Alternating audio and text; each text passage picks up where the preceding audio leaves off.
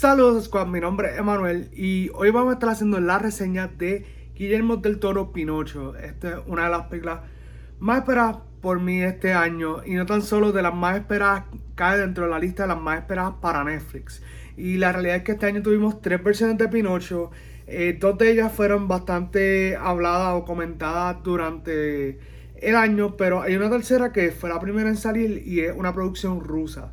Eh, la segunda fue el remake de Disney, que no vamos a hablar de esa por diferentes razones. Vamos a hablar ahora sí de la tercera, que es la más reciente, la de Guillermo el Toro.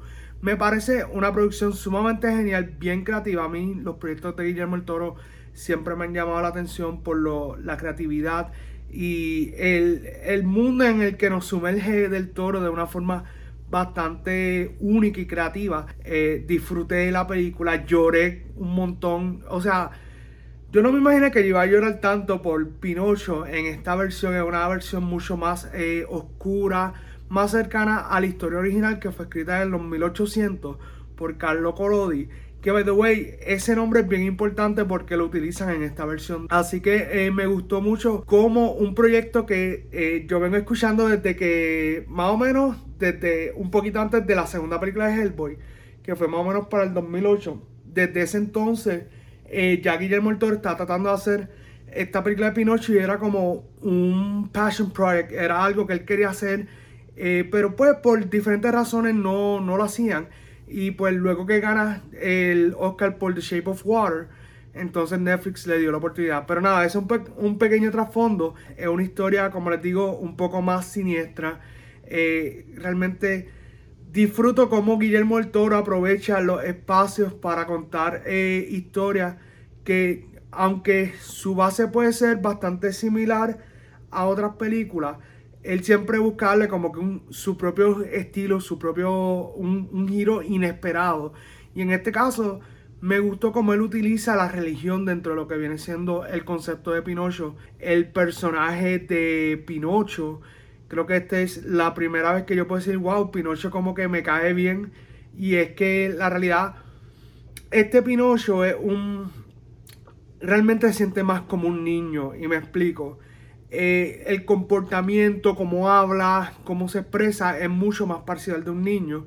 Eh, hasta donde sé, fue interpretado por Gregory Mann, eh, un actor reconocido, creo que este es su primer proyecto.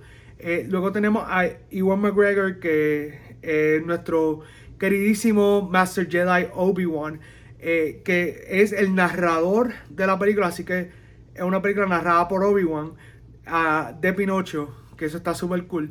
Y él hace el papel del grillo. Lo que pasa es que ya nosotros nos acostumbramos a que el grillo tiene otro nombre, pero es el nombre de Disney. Acá le ponen Sebastián Grillo.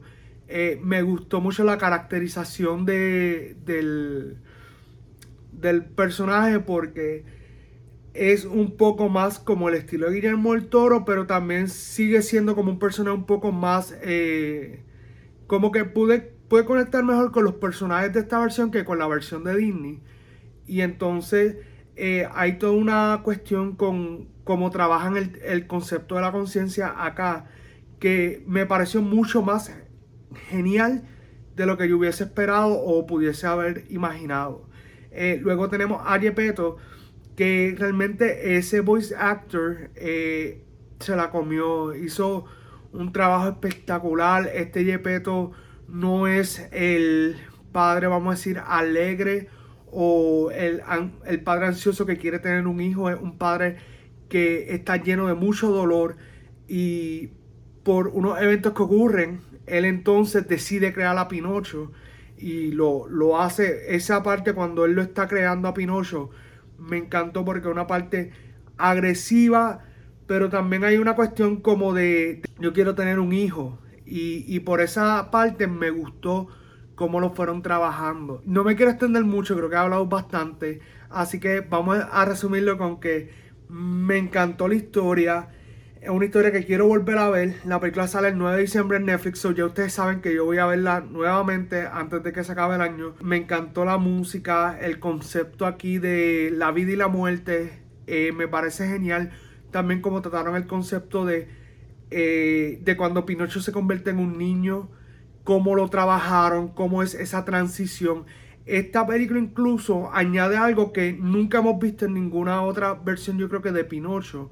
Y es, ¿qué pasa una vez que, eh, como quien dice, se acaba la historia que conocemos? Que es como que, pues, ajá, ya Pinocho eh, fue rescatado de la ballena y, o del monstruo marino, lo que como quieran decirle. Se reencuentra con Gepetto y como que todas las historias terminan con que pues vivieron felices para siempre. Pero esta película te añade como un par de minutos más, te explica lo que sucede. Y lo que sucede me dejó llorando hasta el final de la película porque una parte donde eh, te dan como unos detalles que tú no sabías que necesitabas ver de Pinocho. Y ahí es donde la película realmente, si ya yo llevaba gran parte de la película llorando, ahí fue donde me atacó bien duro. So, por eso les digo, me encantó la película, me encantó la cinematografía, me encantan los colores. Una película que tiene muchas eh, combinaciones de colores eh, oscuros, eh, tonos oscuros con tonos brillantes. Me gustó la representación de, vamos a decir, las criaturas mágicas de esta película. no me estoy refiriendo tanto al grillo, sino más bien a otras cosas que vemos por ahí en la película que me pareció súper genial como Guillermo el Toro las trabajó y la puntuación para Pinocho es un 10 de 10. Es una película que quiero volver a ver, como les digo. Una película que disfruté al 100% y realmente no, me, no tengo ninguna queja con la película. Así que nada, eh, si les gustó la película, déjenme saber. Si la van a ver en Netflix, déjenme saber. Si la viste en cines, pues también. Y nada, mi gente, ya saben, pueden darle like, comenta, comparte este video, suscríbete al canal si no lo has hecho, dale a la campanita y nos veremos en otra reseña de Movie Squad. Será hasta la próxima. ¡Wow!